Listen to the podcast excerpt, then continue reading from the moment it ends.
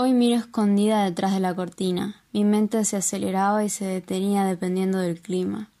Pienso en ese frontón, ese bloque de desesperación ya no delimitará mi libertad. Hoy decido derrumbarlo con mi respirar. ¿Para qué ahogarse en el encierro si me escapo cual fugitiva cuando tomo el lápiz y dibujo tu sonrisa detrás de esa friselina? Hoy decidí cambiar mis ojos por unos nuevos, unos que ya no me hagan mal, unos que me enseñen a despertar todos aquellos talentos que puse a descansar. Toma mi mano, el lápiz y aquella goma de borrar que una vez dejé tirada al lado del sofá. Toma mi mano, porque te voy a mostrar todo lo que puedo crear y a los lugares donde te puedo llevar con mis locuras. No te gastes, no necesitamos mochilas. Ya las descargué y las convertí en carbonilla. Hoy cambio la cerradura por aquella caja de lápices que olvidé un tiempo atrás.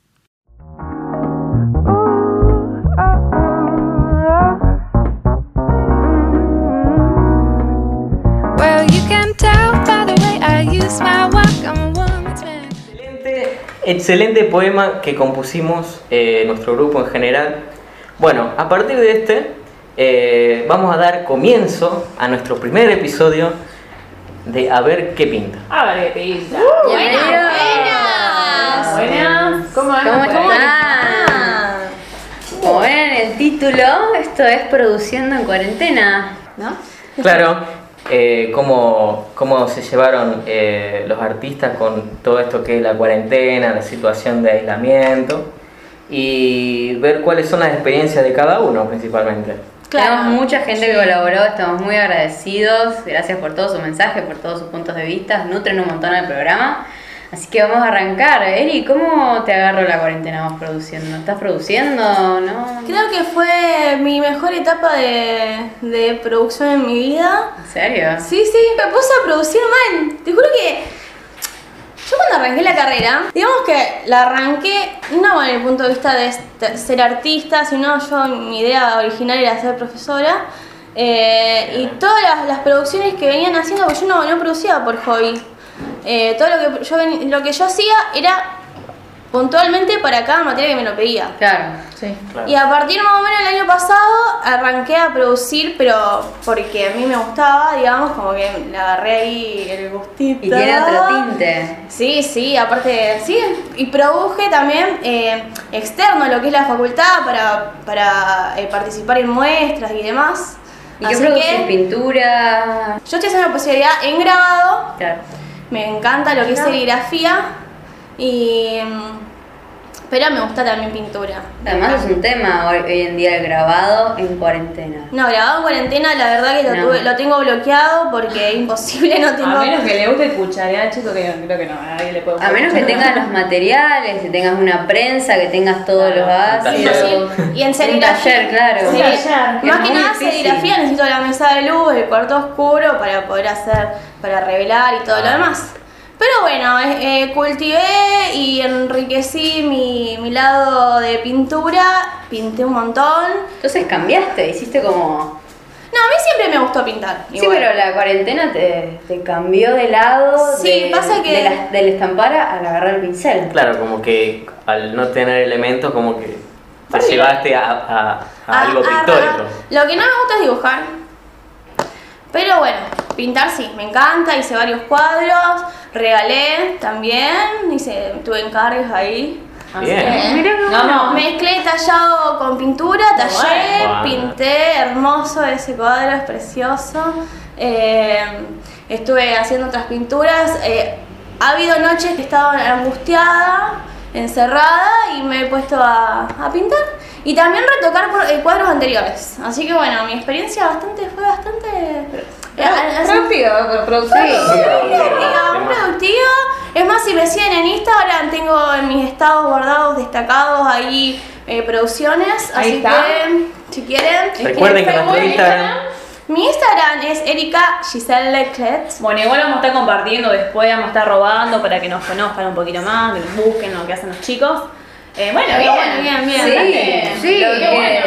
claro, lo que estoy viendo, lo que vemos por todo su mensaje, es como que no hay un gris en este lado, es como o produciste o estuviste Eso trabado. blanco o negro, sí. Hay mucho de eso y pocos grises. Sí. Hay otras actividades que están relacionadas por ahí, eh, bueno, ahora les paso a comentar. Este, pero es lo bueno, lo, lo enriquecedor de un, de un modo del ocio. El ocio, la verdad que es como que te incita Sí. a hacer cosas nuevas, buscar, investigar. Por ahí, con vos. claro, tal, tal cual. Después con Vir arrancamos un taller de folclore también, así que el lado artístico de danza, folclore. Ah, se fue, fue abriéndose el, el No, sí, sí. Ah. Ay, bueno, y arranqué a tocar el bajo también. O sea, fue como. Hiper. Bien. Hiper productiva. Hiper bueno. Todo, Hiper todo, productivo. todo, todo. Así que sí, no, la verdad que. Genial. A mí me, me acentuó, me hizo bien. ah, Bien. Muchos proyectos. Perfiló un poco más ahí. Sí, sí. Las Bueno. vetas artísticas de la Qué muchacha. bueno, la verdad. Sí. Muy productiva. A, a mí lo que me pasó es que cuando estás encerrado es como, bueno, hola, somos vos y yo. Decir con enfrente del espejo. Ah, pensé que te ibas a personificar porque, claro, porque pero- eso es así amparo. No, no. También, también. Hay momento y momento.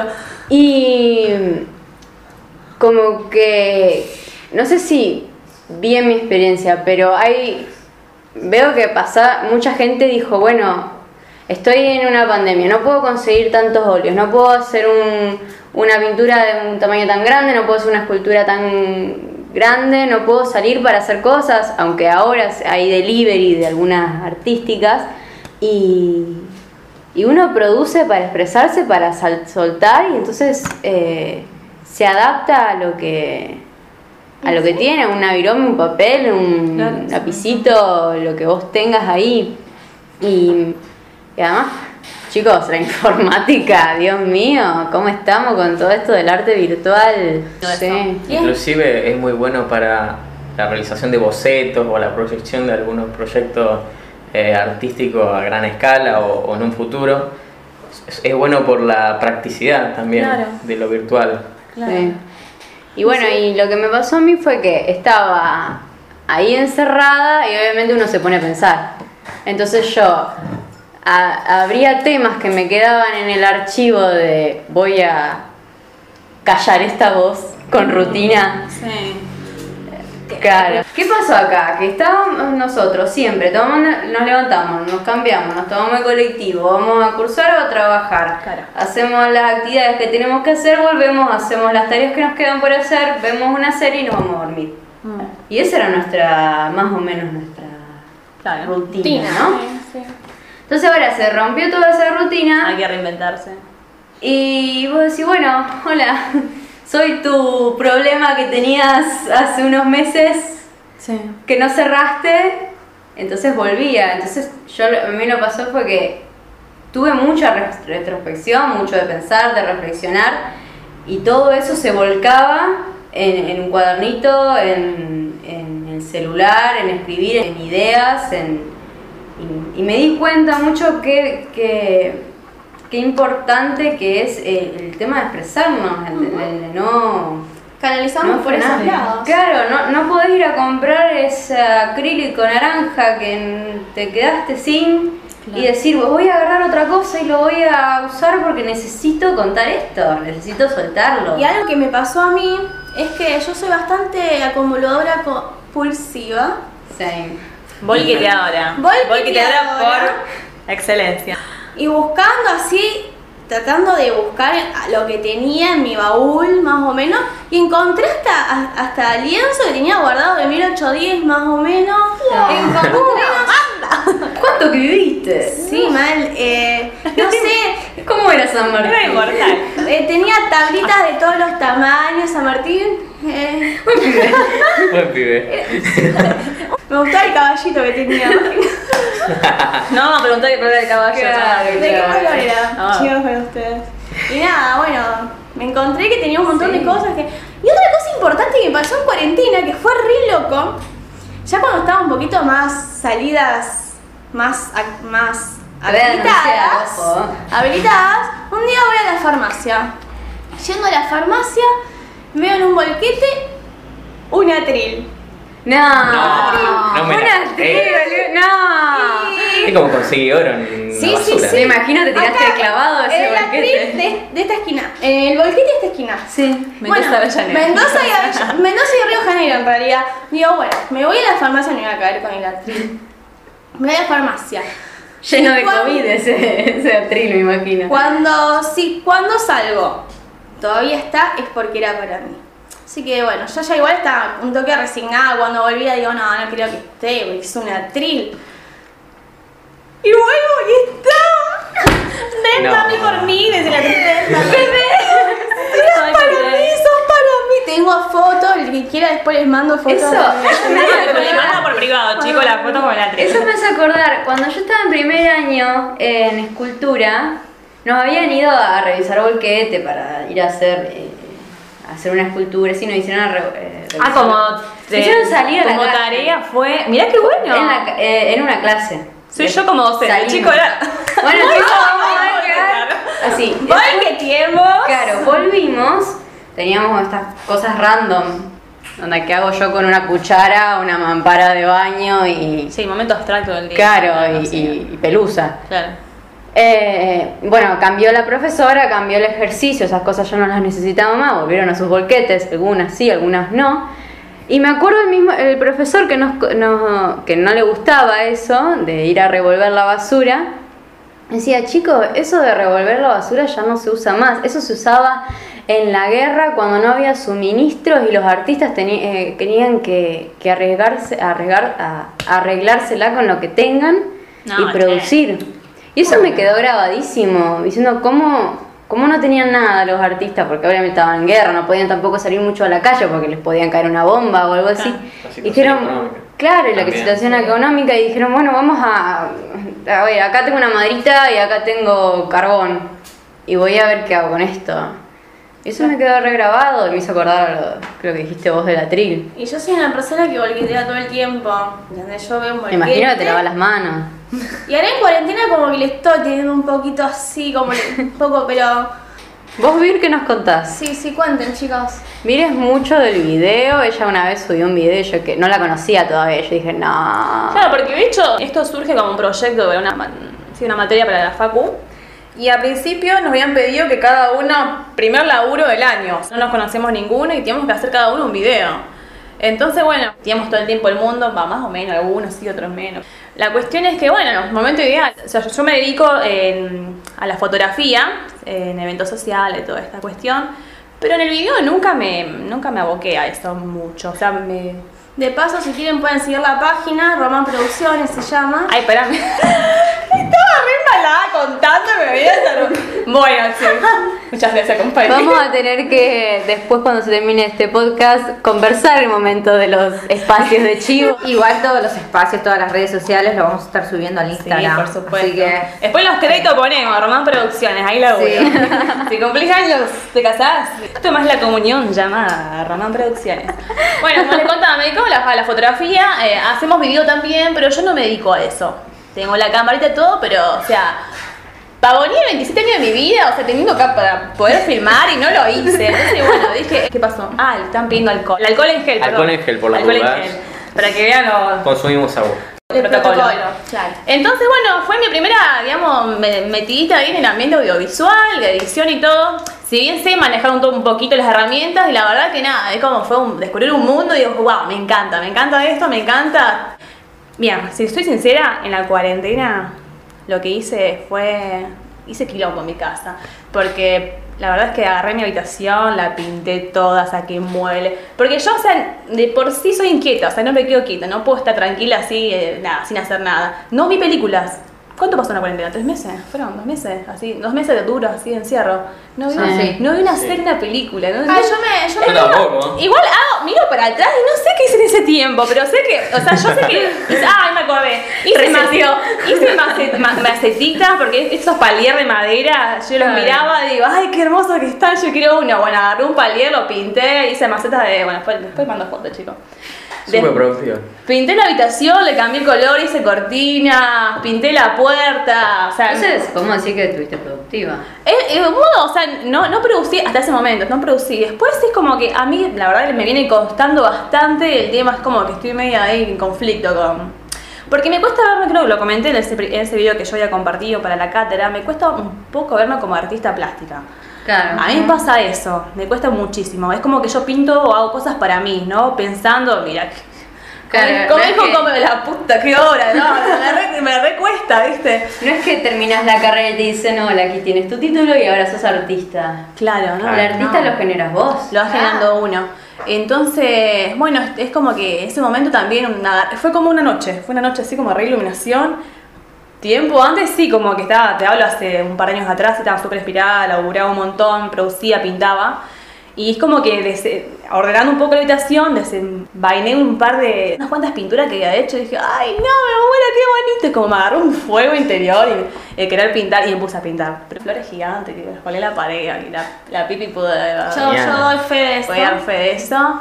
Bueno, fue la verdad que pudo hacer cosas. Por otro lado, sí, eh, porque lo que estuvo ahí robándole el espacio y la pintura fue. No, no. Bloqueo. Eh, no, pas- pasan cosas acá, no importa. La cuestión es que pasa que a mí me gusta mucho la danza desde hace un par de años, como que estoy incursionando. A veces no tenía tanto tiempo, eh, no lo hacía, estaba medio colado con el tema. Y ahora que he tenido tiempo, le digo la verdad que todos los días, va de hecho desde siempre, siempre bailo un poco, pero en la cuarentena es como nada, exploté ese costado y es algo que también disfruto mucho. Que como Claro, uno toma las cosas que dejó en el. en el- Aparte que uno, con- uno se va descubriendo, va descubriendo un montón de Claro. cuestiones que a uno lo, lo atraen un montón, que Sí. si no le presta atención a esas cosas. Muchos Bueno. momentos introspectivos también. Claro, pero por eso. ejemplo, vos te gusta hacer tal cosa, pero con todas las cosas que tenés encima no la podés hacer. Ahora que tenés tiempo decís, wow, ¿qué Claro. pasó con aquella pintura que me quedó retomar? ¿Qué pasó con No. alguna otra cosa? Y, y, y decidís continuarla o. Y con distintos temas también. Claro. Y sí, uno va renovando. Sí. Además, bueno, también eh, después, o sea, si bien no estaba viniendo acá a trabajar, digamos, físicamente en el negocio, ya después sí, pero tenía, o sea, al trabajar, digamos, eh, editando fotografías, tenía mucho trabajo pendiente, así que bueno, bastante tiempo me llevaba a estar trabajando en esas cosas porque los clientes con pandemia todo querían un trabajo igual, así que teníamos que meterle patas, así que bueno. Fue como una ensalada de fruta entre la pintura, la danza, también es como que proyecté como cosas a futuro, tenía, me gusta mucho lo que es el teatro, es como proyecté ideas, me encantaría hacer y ir gestionando ideas. En realidad como me describo como una gestionadora de un montón de proyectos. Después si se van a cumplir o no, como todos. Si lo vas a hacer o no, no lo sé, pero es como que yo me siento y anoto un montón de cosas y es como más para ir pensando y proyectando cosas a futuro. Así que bueno, es un poquito de todo que hemos estado haciendo ahí en la cuarentena. Este, Genial. bien. Yo también uso mucho eso de escribir y de anotar muchas cosas. Y dentro de mi experiencia durante la cuarentena, eh, a pesar de que la pasé muy mal, puedo decir Claro. que fue el año más productivo que tuve. ¿Por qué la pasaste mal? Y son, Bueno. igual cuando uno, esa, ese de, de un, cuando uno tiene unos sentimientos fuertes, saca su mejor producción. A mí me pasa mucho eso. Cuando Sí. tenés, será eh, sentimientos de tristeza, de alegría, de enamoramiento, y, Claro. y ahí tenés tus mayores inspiraciones, así que... Claro, principalmente por el cuando te replanteas y todo. Y todo. Eh, en sí tenía ese, ese mal sentimiento de, de- de por ahí eh, no haber concretado ciertas cosas y más que nada por el hecho del el, el aislamiento y, y la constante como eh, al sentirse perseguido por ahí en algunos momentos eh, debido a todo la- el momento, el clima del- de la cuarentena. Digamos que estás asustado, ¿no? ¿Asustado de, de tener la enfermedad? ¿A eso te No, referís? no, o sea, eh, asustado más que nada no por mí, sino por mi Claro, familia y todas creo que fue un cosas. sentimiento común entre todos. ¿o? Claro. Y eso y principalmente por eh, el no poder concentrarme como antes y el estar más, más tenso, como que eso propulsó más mi, mi productividad y, y le dio otra estética también, porque yo directamente agarro elementos aleatorios y busco darle un, un sentido, eh, una retórica, una especie de, de sentido Claro. a partir de- del rejunte de esos elementos y básicamente uso eh, elementos desechables. Claro. Bueno, claro, Lo que planteaba Ampi de, de usar cosas que por ahí uno está en la basura. Yo principalmente tomaba cosas de aleatorias como maderas viejas. ¿Y cuál es tu especialidad? Mi especialidad eh, siempre fue la pintura. Claro, pero tu especialidad no con el programa de la facultad, tu especialidad como vos la quieres decir. Ah, quizás es la danza, Claro, ponele. claro. por ahí, o sea, o quizás todavía uno no se define a qué son, no sé cuántos años de O sea, ¿qué es lo que más te implica, gusta ¿no? hacer artísticamente? No, lo, lo que más tomo, o sea, artísticamente, eh, lo que más me baso es la pintura. En sí, yo como que elaboro cosas para, para presentarlas en la cátedra. Pero siempre tuve eso de que en todas las cátedras siempre hago de alguna manera lo que quiero o de, de forma liberada. Y, Sí, y la, no sé, eso- la consigna querés decir. No, no, no te sentís Pero presionado mala por la. No me siento presionado por la consigna porque al final siempre termino haciendo lo que quiero y, y me termina saliendo bien. O sea, no sé si es suerte o si es que justo eh, le di, ¿me entendés? Y, y nada, este año produje mucho en, en gran escala, inclusive más que otros años. Ay, qué bueno. He hecho lienzo de 7 metros y, y No, cosas de 20 ¿cómo? metros. ¿Y en, la- en medio de la pandemia dónde conseguiste un lienzo de 7 metros? Mm, sospechoso. Ya tenía el lienzo de antes.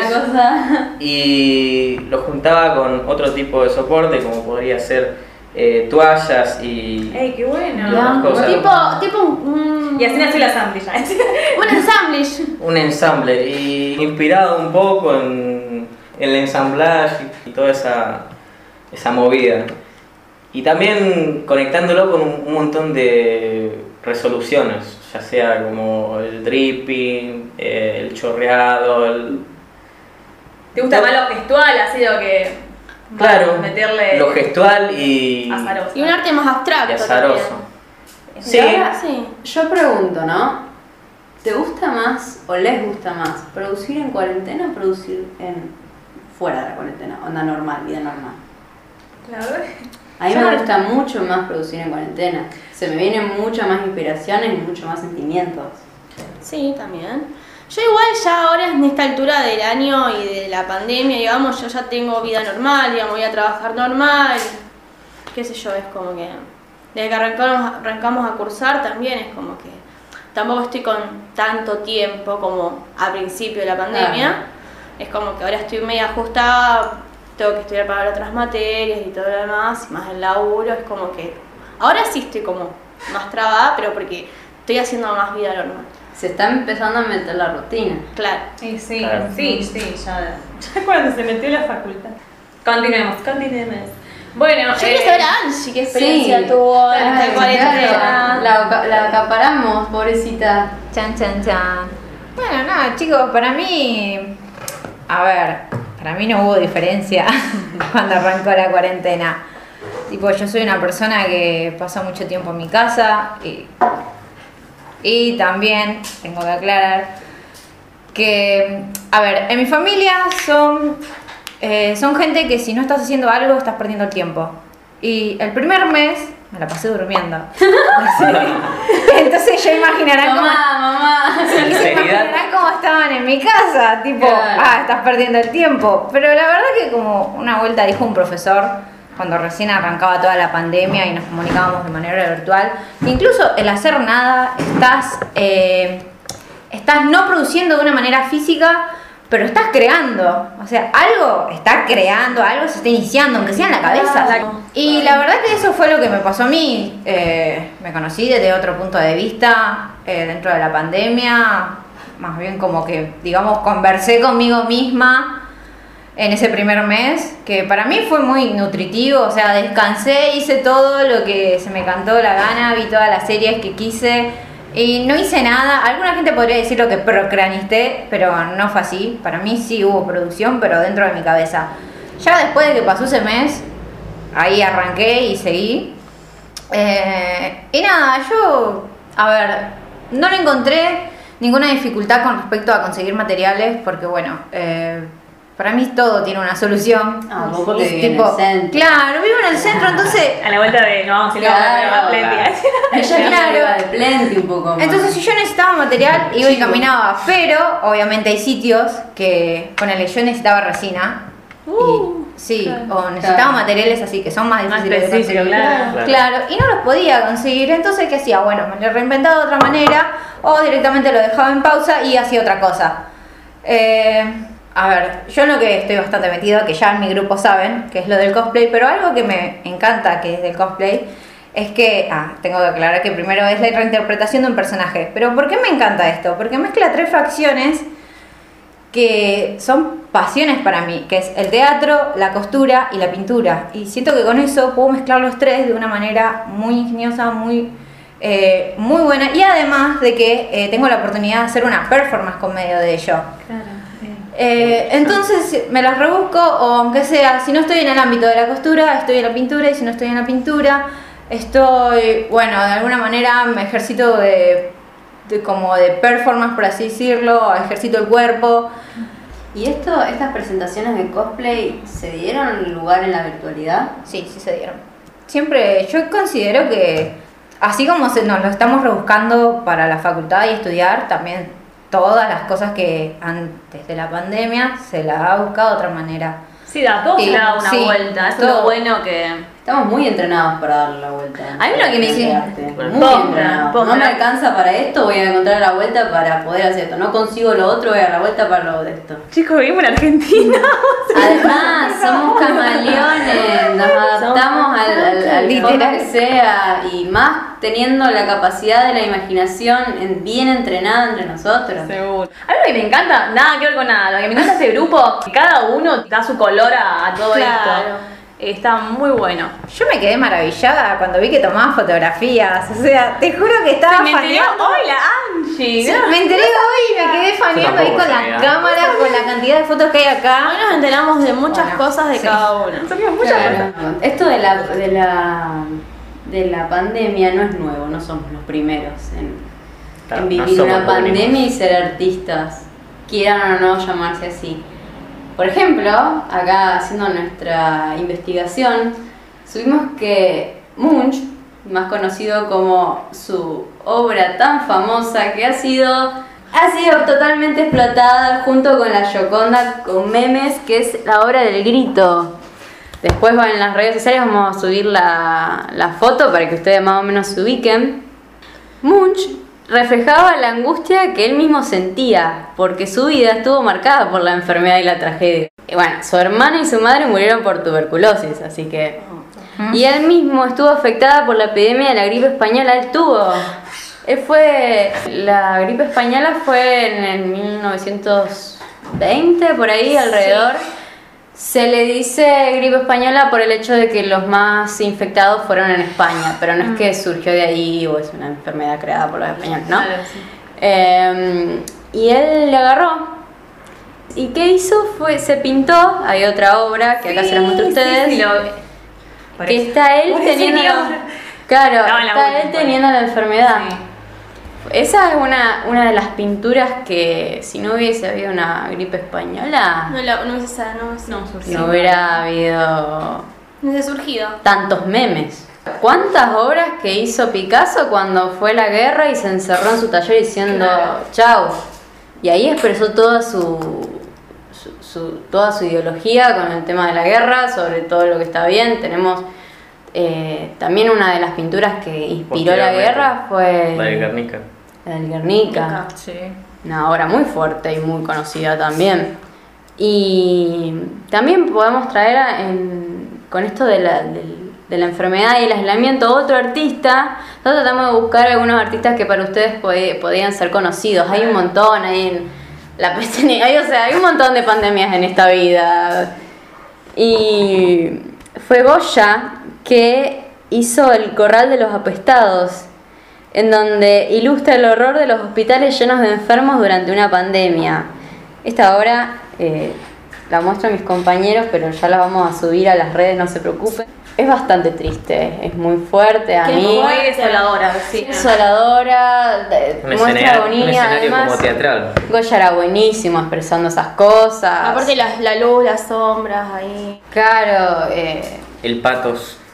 Wow, estamos viviendo una pandemia mundial, como que. ¿cuántas cosas que están saliendo? Vamos a quedar marcados en la historia. Dentro de bien, todo, de vamos a alguna estar en el grupito, en el grupo de somos- WhatsApp de los que estuvieron en la artistas en pandemia. Cuando vayamos a museo, digamos, esa hora fue Cuando seamos famosos y tengan que rendir la línea histórica en otra en, en el 2040, Bueno, aclaremos que la línea histórica eh, corresponde a una materia de eh, una materia de, De la facultad. De la facu, no vamos a dictar más datos.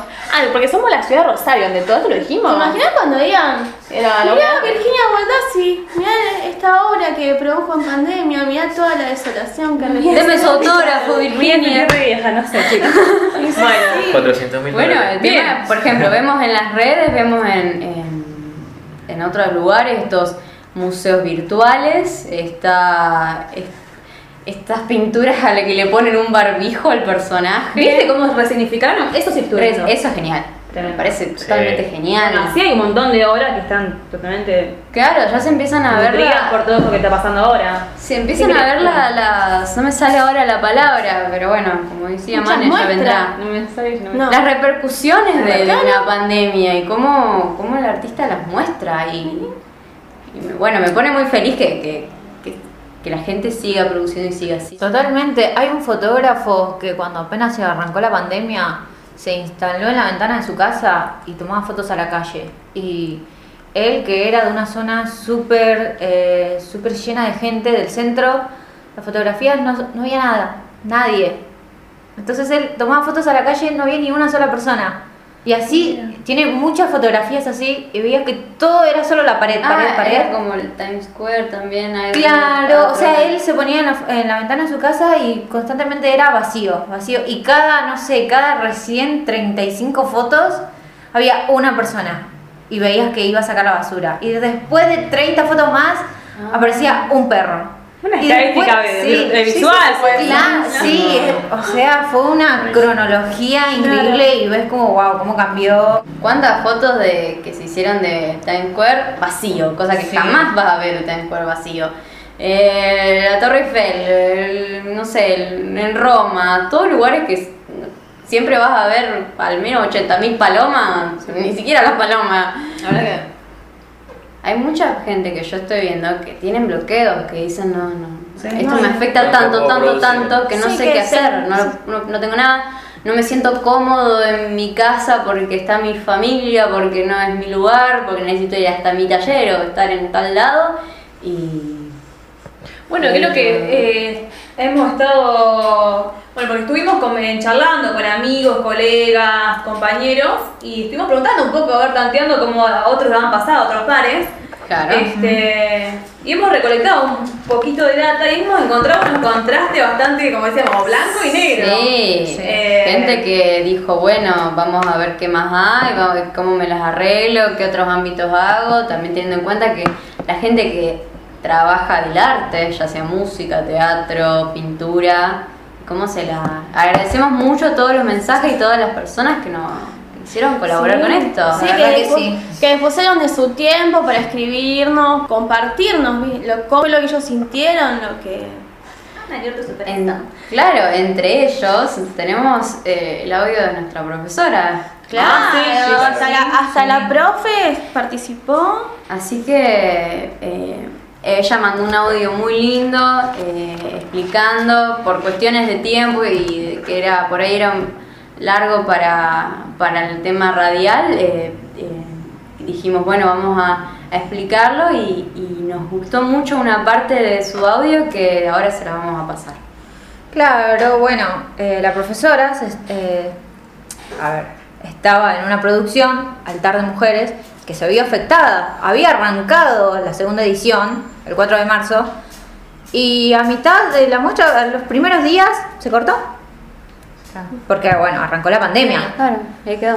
Y sí, ahí quedó. Así que para la tercera edición tuvieron que arreglárselas y resolverse de una manera virtual. Ella Sí, contaba en las sí. clases que no era muy amiga del tema de lo virtual, todavía lo estaba conociendo, gente que la ayudaba. Bueno, ahora lo tuvieron que resolver de toda esta manera virtual, eh, hacer el encuentro por medio de internet, que no... A ver, imagínense tener que hacer una muestra y resolverlo de esa manera, que encima que ellos ya habían hecho dos, dos ediciones anteriores, eh, ahora lo tenían que resolver de esta forma. ¿Quién hubiera imaginado que iba a arrancar una pandemia? Claro, y el hecho de adaptar- Si no hubieran dicho lo hacemos en otro año. Sí. y adaptarse a todo lo, todo esto, toda esta situación.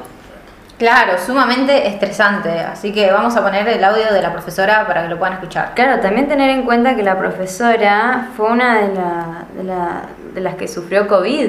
Entonces, eh, ¿cómo, ¿cómo trabajó con eso? Así que vamos a poner el audio de la profesora para que lo puedan escuchar. Entonces, producir en la pandemia fue absolutamente estresante porque era repartir para que estás capacitada.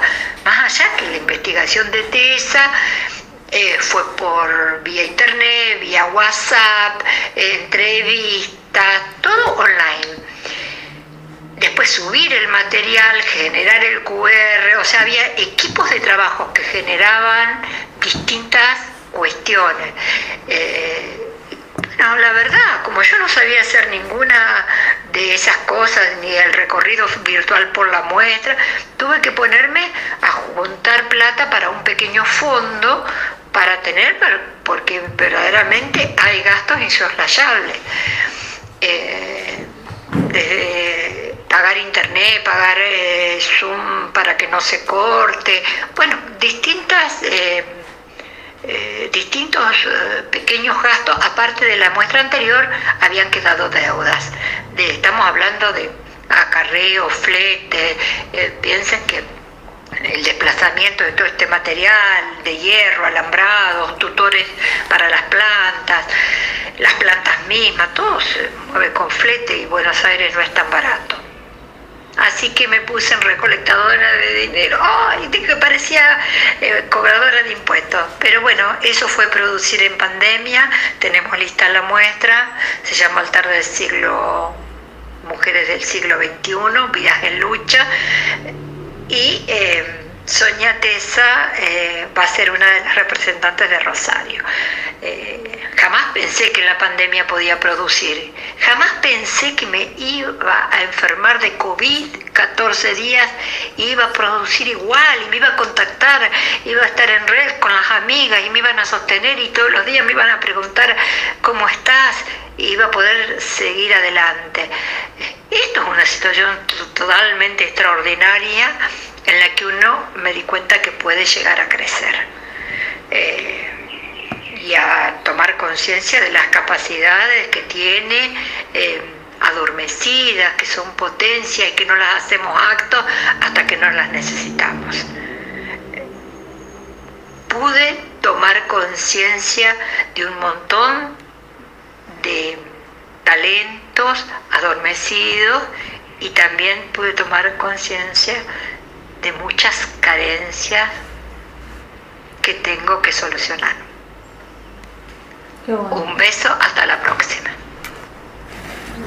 Bellísima esa última parte. Creo que es una, creo que mi parte favorita, eh, que habla de que, que despertó esas cosas que estaban adormecidas en ella y, y las usó. Me pareció que es algo que nos está repasando. Como todo, como todo siempre ha sido en la vida, después ¿no? de la tormenta sale el sol, siempre, siempre hay algo que se pueda rescatar, cosas positivas y los momentos más, más drásticos, ¿no? Siempre hay algo bueno para sacar de todo. Vamos a leer algunos mensajes que no, todos nosotros tenemos eh, gente que colaboró y nos mandó. eh, yo, por ejemplo, tengo una amiga eh, que se llama Sofía de la Fuente, es una amiga de la Facu, me dejó decir su nombre. Dice, al comienzo de la cuarentena no estaba inspirada y tampoco sentía el deseo de producir obras, pero eso cambió cuando en los talleres de la facultad nos dijeron que busquemos objetos y materiales dentro de nuestras casas. Comencé a ver lo que me rodea con otros ojos y empecé a producir cosas con lo que me encontraba. De alguna manera me siento más conectada y conforme con mis producciones. Qué lindo cómo, cómo le dio la vuelta y cómo la facultad también incitó a que salga de ese bloqueo. Porque a veces necesitamos disparadores. Influencia. Sí, aparte más que nada, lo que a mí me- más me más me gustaba, más me gusta de las facu, de las clases presenciales es ese compartir con el compañero, compartir, o sea, estás dibujando ahí en la- una clase de dibujo y, y hay una parte, algo que no te sale del boceto y tenés a tus compañeros a la par y decís, che, mirá, ¿qué te parece esto? ¿En qué lo puedo cambiar? ¿Cómo lo Es- puedes es- terminar? ¿Cómo lo puedo terminar? Vuelve Eh, todo más entretenido, o sea, mucho mejor. Sí, y bueno, uno necesita esa compañía también a nivel artístico, va, por lo menos en mi caso. Sí, sí, en Claro, el general. intercambio de opiniones que nos ayuda a nutrir. Claro. Un compañero que te impulse, que, que te haga seguir ricos. adelante, Te acompañe. te acompañe en una, en- en una cátedra. ¿Y sí? Es esencial eso. Acá otra amiga también estuvo bloqueada, se llama, bueno, todos los que digo el nombre me permitieron decirlo. Ella, se llama Micaela Leal Jurado. Dice, en este periodo de confinamiento, antes de retomar el cursado de mi carrera, estaba un poco deprimida porque no tenía qué hacer ni que ir a trabajar. Pero luego me dije a mí misma que debía aprovechar el tiempo y hacer aquellas cosas que me gustan y no estaba haciendo.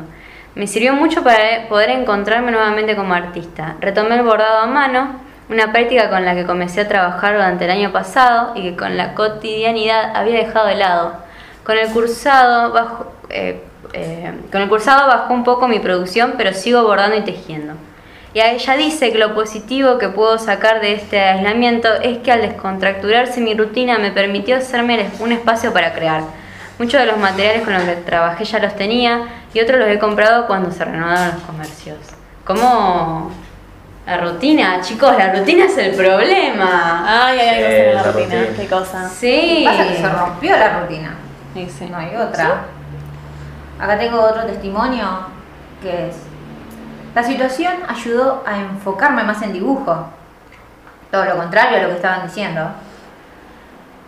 Decidí dejar las clases de lado porque no podía mantenerlas de manera virtual. Así que quedó más tiempo para producir, probando técnicas nuevas en digital y volviendo a dibujar más bocetado y menos estructurado en lo tradicional. Los primeros meses me tuve que adaptar. Es difícil encontrar inspiración o motivación por ver que la situación es cada vez peor. Y no pude evitar ser pesimista ante lo que, ante lo que viene. Porque por lo general, al preguntarse, me digo, ¿para qué hago algo así si todo se está yendo a la mierda? Aunque no siempre así, no es así. Otros días se levanta con todas las pilas y se produce un montón. Sin embargo, seguirá pintando y dibujando porque es lo que más le ayuda a sentirse tranquila con ella misma. Ella dice que tuvo que, ella dejó las clases online. Claro, porque le gusta. Bueno, eso también está pasando mucho, hay mucho. Hablemos de la diversidad. Ah, pero Sufrimos. Lo bueno es que puedo seguir produciendo a pesar de todo. Además, también eh, está yendo por la manera eh, de producir virtual. Que no, Ah, lo hemos, claro. sí, que no lo hemos mencionado mucho. Obvio, no es tiempo muerto, pero en, en absoluto, en ningún caso. Que Claro. encima producir de manera virtual es muy del siglo XXI. Sí. Dibujar, dibujo digital, que yo en verdad he visto a mucha gente que, o va, en lo personal, eh, vi que mucha gente en esta cuarentena se repuso las pilas al dibujar eh, de esa manera y a subir mucho contenido en Instagram. Es verdad. Sí, es verdad. sí. Instagram Todos los que dibujaban, todos los que dibujaban de manera digital se pusieron las pilas y sacaron en la cuarentena como la Su cantidad de lápiz, dibujos. sí. su lápiz gráfico y su tableta y empezaron a dibujar. O sea, Claro, pero en, digi- en su digital y en, digamos, llamémoslos analógico. No, en, en todo lo- en todos lo- los artísticos. Y bueno, esta falta, ante esta falta, digamos, de poder asistir a los museos, de las galerías de arte, las muestras, de algún modo, es buscado la vuelta y han mostrado sus, sus obras. Bueno, Eh, Continuamos con los testimonios. Sigo. Siga. Segunda amiga. En esta época le costó un montón reconciliarse con lo creativo. Se encuentra bloqueada porque es muy emocional y le afecta todo lo que está sucediendo. Por la incertidumbre del panorama, por estar lejos de la familia, porque no, porque no le gusta la modalidad de cursado y no poder compartir con otras personas, por lo que no puede producir. Puede hacer cosas sueltas, pero no como lo hacía en otros momentos, donde tiene un ritmo totalmente distinto. No puede resolver ni concretar trabajos. Dejó muchas actividades. Al consumir más redes sociales y poder ver que otras personas sí están pudiendo hacer muchas cosas y eso la frustra un poco. Claro, es- son estos bloqueos de que hablamos la otra vez, eso, esa frustración que a veces es más fuerte que vos. claro, Sí. claro. Y está bueno eh, saber que, bueno, o sea, no está bueno que la gente se bloquee artísticamente, pero saber qué puede pasar. O sea, si vos estás escuchando esto y estás bloqueado, o sea, no te sientas solo. Hay mucha gente bloqueada en este momento y muchas personas están en esta situación de, eh, de bloqueo. Y yo consulté con un par de amigos que están incursionando en el ámbito de la música, quieren ser eh, eh, músicos. Y y me dijeron que esta cuestión, este momento de la cuarentena, como que los obstrujo más y no pudieron destinar tanto tiempo a la, a la producción eh, musical. Por ejemplo, un amigo que se llama Bruno Silva me dijo que a partir de- del poco tiempo que tiene debido a el, tiempo laboral y el tiempo de estudio, porque también estudia música, eh, no puede destinar tanto tiempo a, a una producción personal, sino que trata de eh, constantemente producir eh, para las, las materias o las cátedras que tiene. Y eso es algo que lo obstrujo bastante. Otro, otro de, mi- de mis amigos que eh, también incursiona en el ámbito de la música y también se presenta, tuvo presentación el año pasado, eh, que se llama Germán Páez. Eh, tuvo también una- un bloqueo, más que nada partiendo de, de el poco contacto que tuvo con compañeros suyos eh, del ámbito de la música y, y cómo, y cómo esto repercutió también en, en sus presentaciones, que el año pasado eh, realizó tres presentaciones y este año a partir de la pandemia no, no pudo realizar ninguna más. Eh, esto lo perjudicó bastante. Y, y cómo esto eh, se refleja en todos los ámbitos de del arte, no solo en lo plástico, sino en lo musical también. Claro, Es acá. interesante saber casos de, de- de personas que componen musicalmente, digamos, no solo que, eh, que eh, artistas plásticos, digamos. Pasa Claro. que el, el- el artista de, de escenario, de público, estuvo re trunco, se truncó todo. Totalmente. porque Sí, totalmente. Necesita el público. De No porque el artista gente. plástico no lo, no lo necesite, pero es, un- es como dis- es distinto a un modo, ¿no? Bueno, eh, yo comento la- los testimonios que, que me han mandado a mí. A ver, comente, comente. Comentamos, comentamos. Bueno, el primer testimonio que recibí fue de mi querido amigo Miguel Ángel Ruiz, que de paso quiero mandarle saludos especialmente porque nos dio una mano bárbara con el tema de la información de los podcasts, eh, se tomó el tiempo de mandarnos Muchísimas gracias, la sí. info. Después, de todas formas, vamos a pasar el chivo de todos los que participaron en los testimonios Sí, sí. y Por nos supuesto. ayudamos entre todos difundiendo, Eh, obviamente. Eh, bueno, él es colega nuestro, es artista plástico, escritor e ilustrador. Bueno, su, su testimonio dice así. Cuando aún no estaba decretado el aislamiento preventivo y obligatorio, mi esposa, intuyendo lo que se venía, me recomendó abastecerme de pinturas, hojas, fibrones, todo lo necesario para la producción plástica. Qué visionaria la mujer. por Sí, sí, favor. sí. Genia. So, me vino bien para lo que fueron estos ciento y pico de días y contando. Alguna gente compra papel higiénico, otros compran Claro, acrílicos. Claro. Claro. Mi proceso de producción se vio potenciado en el contexto de pandemia, teniendo más tiempo para proyectar, bocetar y producir. Tuve tiempo de mejorar algunas técnicas y de incursionar en nuevos soportes. Está bueno esto de, de poder adquirir nuevas técnicas y de todo lo demás. Ay, ojalá todos tuviéramos. En conclusión, en conclusión, como artista me encontré, gracias a Dios, con el tiempo y los recursos para no detenerme y avanzar como productor de contenido. Después tengo otro testimonio que también me llegó, que es anónimo, que dice, no afectó para nada la producción porque estaba más tranquilo trabajando solo sin gente cerca opinando ni mirando. Ah, Bien conciso. Mira, Áspero, áspero. me distraen todos ustedes. Claro, claro. Claro. Qué malo. Y el último testimonio que me llegó de también una colega, compañera, llamada Rocío Watts, dice, ya, ya favorecen la producción porque al no poder trabajar de forma presencial, fuera del ámbito artístico, puedo tener tiempo para pintar para ella y para dar clase a personas que antes no podía. Perfecto. Ahí Nos alegramos con la compañera. Así que bueno, todos mis to- testimonios, digamos que fueron la, la pandemia le fue favorable. Fue Bueno, positivo. yo acá tengo Bueno. dos testimonios eh, de Enzo Pujol y eh, Mariela Bellotto. Eh, Enzo, lo- los dos están, los dos están juntos, Enzo está más eh, dedicado al tema de la escritura y Mariela más de la pintura. Yo, nosotros después vamos a subir, recomendamos que los miren porque hermoso lo que hacen. Enzo tenía, lo que le pasó es que se le quedaron truncados do- dos libros antes de publicar, que los tenían listos ahí, pero comenzó la pandemia y no los pudo, no los pudo publicar, que son Dulce y Azul y Los hijos del cóndor. Y también trabaja en poemas para tango y lo que los dos tuvieron en común fue que hicieron piso para poder, esto es con sus palabras, hicieron piso para poder despegar con otra mirada.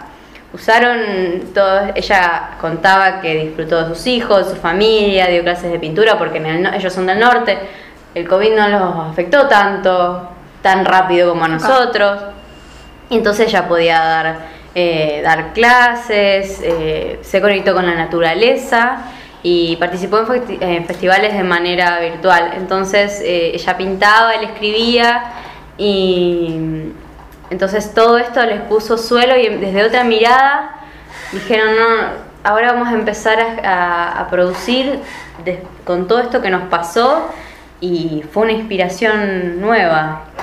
Y también otro, otro participante que se llama Cristian Flores, que él fue eh, uno de los artistas que estuvieron desamparados con todo esto de, la pandemia. Y vayan a verlo a su página web que yo entré y está buenísima, es www.cristianflores.com.ar y él nos mandó un texto muy amablemente y entre todas las cosas eh, conta sobre lo desamparado que está, eh, su rubro nos contó que su, él intentó subsistir mediante un home studio, es decir, que se hizo un estudio de grabación casero en la casa, dijo, bueno, de algo hay que remangarse y hay que hacer algo, y se hizo su estudio de grabación en la casa y le ha permitido hacer algún pequeño trabajo para terceros que al mismo tiempo están en el mismo sector laboral y, y tampoco tienen ingresos desde su profesión.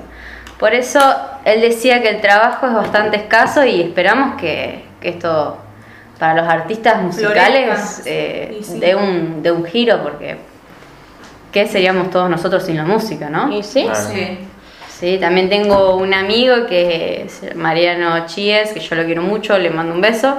Eh, me mandó un- unos audios, pero él tiene una banda y, y decía que, que le, fue, le costó al principio, que, que se vieron trabados en tema de inspiración, de juntarse, de grabar, hicieron algunas cosas, pero no, no fue de, eh, no fue tanto y dice, bueno, eh, a nivel personal lo que hizo fue volver a, tocar instrumentos que antes no tocaba, a escuchar canciones que antes escuchaba y, y- y a remover todas esas cosas para inspiraciones para poder sobrevivir y sobrellevar todo, todo esto del encierro. Te Claro, quiero, Mariano. Ahí va, ahí va el saludito a Mariano. Esto va- es para vos, Mariano. Bueno, yo tengo algo más queda por ahí. en- Yo en ya dije a todos los que me... Lo mío también. En el tintero Claro. auditivo. Bueno, yo también tengo un par de testimonios. ¿Qué esos testimonios? testimonios? Bueno, tengo una amiga Testimonios. muy querida, eh, la Bernie. Bernie, te Oh. mandamos un beso, esto es para vos. Personaje También te queremos. Rosario, personaje. Bueno, ella cuenta que la cu- cuarentena para ella fue productiva, fue un tiempo que quizás no vuelva, eso es muy importante destacar, que la verdad que la- tener tanto tiempo a algunas personas es bastante mm, bueno ha sido, y realmente quizás no vuelva. Esperemos que no de este modo, obviamente. Eh, pudo ponerse a pintar y descubrir nuevas formas, eh, incursionó en nuevos, en nuevos ámbitos, también es importante. A unos no han producido, pero han investigado, han estado aprendiendo cosas, eh, como dijo también Angie, usando la cabeza, pensando un montón. Claro. Ella dice que surgieron nuevas ideas. Bueno, acá tengo algo que lo voy a, lo voy a censurar. Nutrirse- No vamos a ponerlo. Nutrirse intelectualmente. Pero por supuesto, sí. Intelectualmente. ¿Por qué no emocionalmente? También. a- Emocionalmente también. Hemos conocido a alguien que nos ha inspirado, no importa. Sí, vos sabés que. Después se esto- desapareció. No, no vamos a hacer ningún gesto. Continuemos, porque después se, se desmadra todo esto. Bueno, ¿qué dijo después? Dice que la parte, del- bueno, como les contaba, la parte del encierro no le afectó en sí. Sí, fue difícil no poder ver a seres queridos.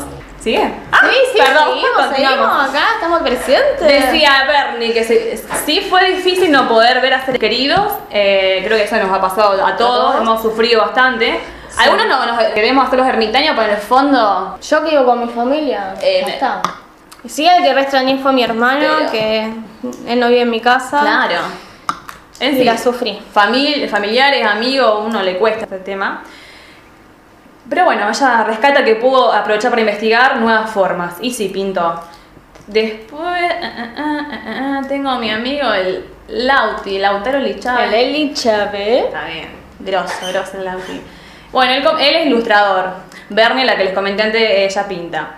Bueno, Lauti sí pudo dedicarse a producir porque bueno, él al hacer dibujo no tuvo tantos problemas. No le fue difícil el poder, eh, el poder conseguir los materiales porque se adaptaba a lo que tenía al ser ilustrador, ¿no? Sí, por ahí algo específico, dice que tenía que, por ejemplo, esperar a que abran unos lugares, la escasez de los materiales, pero siempre se le ha rebuscado, como, bueno, como, Como todos. como todo, ahí, atando con alambre. Este, lo mismo, también fue difícil un poco no poder compartir con otros pares en esta cuestión. Y a veces esto me pareció súper impor- importante, se tuvo que posponer justamente en trabajos, producciones, por justamente por no tener en ese momento algún material determinado. Entonces, bueno, es como que cajoneaba en proyectos, en lo que estaba haciendo, y lo agarraba en otro momento que conseguía el material, pero al agarrarla de la obra es como que la veía distinta. Entonces, como que le surgía una nueva idea, porque viraba la cosa y era enriquecedor esta cuestión. Así que, bueno. ¿Cuántos mensajitos, che? ¡Wow! Yo ¿eh? no, la, la bandeja de entrada, chicos, Gran no puedo creer. dejar a nadie Uh, afuera. Sí. Gran variedad de artistas de distintas disciplinas. Sí, sí, Sí. sí. Así que. Es súper eh, impresionante cómo eh, esta cuarentena hizo tomar reflexión sobre el, el arte en sí, eh, todo el tipo, todos los tipos de producciones, a pesar de que algunos eh, se sintieran bloqueados, trataron de buscar algo en, vuelta, en ese, claro. en ese bloqueo. La vuelta. Es impresionante. Sí. ¿Cómo, sí, cómo, la- cómo nos, va- nos vapuleó todo? Pero bueno, sacaron cosas buenas. Yo rescato que en general hubo cosas buenas en todos los casos, de algún modo. Sí, sí, sí. Bueno, muchachos, Eh, bueno, muchachas, Gracias. gracias por Vamos. la mesa. Damos como fin este lindo episodio. Espero sobre que- la cuarentena. Sí, y la verdad que pintó re lindo, pintó lindo hoy, así que... La verdad que sí, queremos agradecer a la profesora María Claudia Mingiaca, docente de Bellas Artes, Facultad de Humanidades de Rosario, productora y artista plástica, vamos. y a todos los que nos mandaron audios. Queremos comentarle que vamos a seguir eh, de- produciendo episodios, vamos a seguir buscando participantes, así que no, no, no se sorprendan si Y- les llega un mensajito en Y, WhatsApp. sí, y recuerden Somos que si miran hasta el quinto episodio, pueden llegar a participar del sorteo del vino. No lo olviden.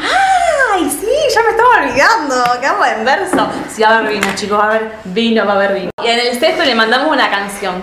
Sí, sí, sí. sí. Bueno, chicos, Bueno, chicas, saluditos a todos. les mandamos Muchas gracias. Síganos en nuestras redes sociales, acuérdense, YouTube arriba. Ah, no, no, no, no hay cámara ahora. Instagram abajo. Y bueno, Spotify. Y bueno, síganos en Instagram y vamos publicando novedades. Ahí nos van a ir contactando. Así que Un beso. Besitos. Chao.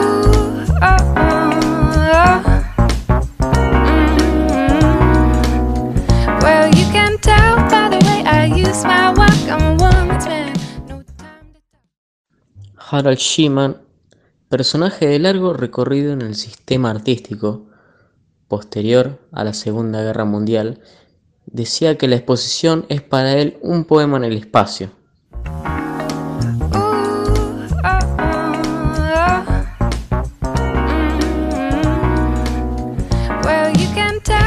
Bienvenidos, hola, estamos en este segundo episodio.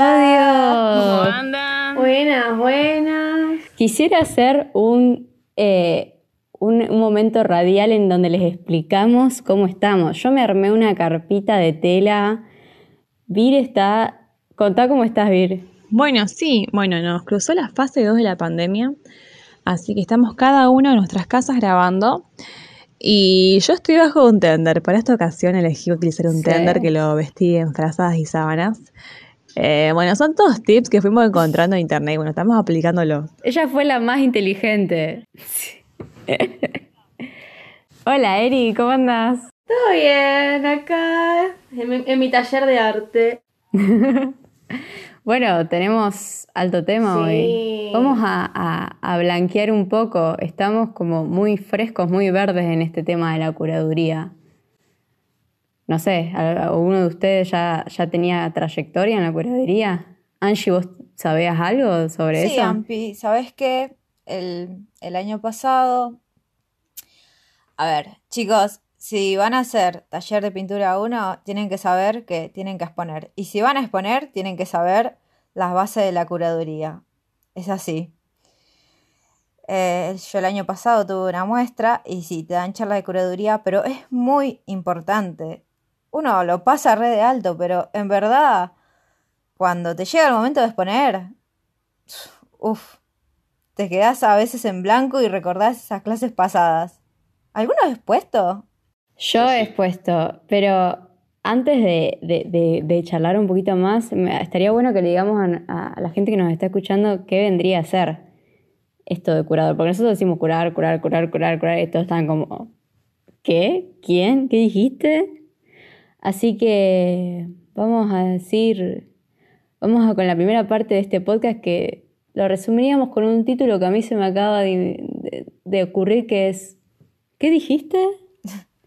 en donde explicamos el- la definición del tema de hoy. Bueno, ¿qué es un curador? Un curador es, en resumidas cuentas, una persona que elige una cantidad de cosas y que, de una manera u otra, pone sentido en el conjunto. Esto se puede hacer con obras de arte, con vinos, con flores y con muchas otras cosas. De la misma manera que una floristería elige una cantidad de flores que hacen un bouquet bonito para una ocasión especial, o que un sommelier elige los vinos para acompañar distintos platos. Medio raro esto, pero acá se, se explica un poquito mejor.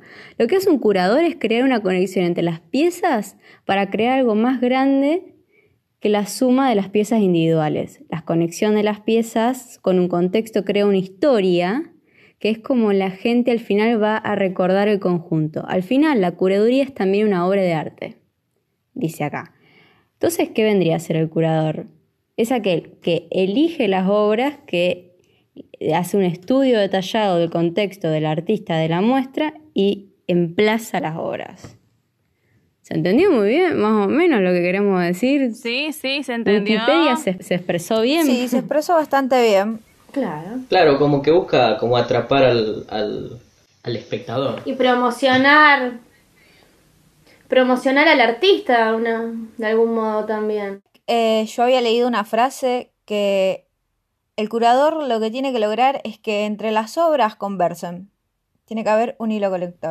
Y me, me gustó mucho que esta frase justo que dice, que entre las obras tienen que conversar. Qué lindo, es verdad, es verdad, tiene mucho sentido además, porque al fin y al cabo lo que hace el curador es toma obras que no son propias, son ajenas, y tiene que crear, buscarle una vuelta, una historia, algo que narren, y o sea que no, no pueden ser piezas sueltas, tiene que haber algo que las, las conecte, ¿sí? Pero obviamente siempre siendo ajeno, él no es el artista, así que está muy buena esa frase que enlaza bien.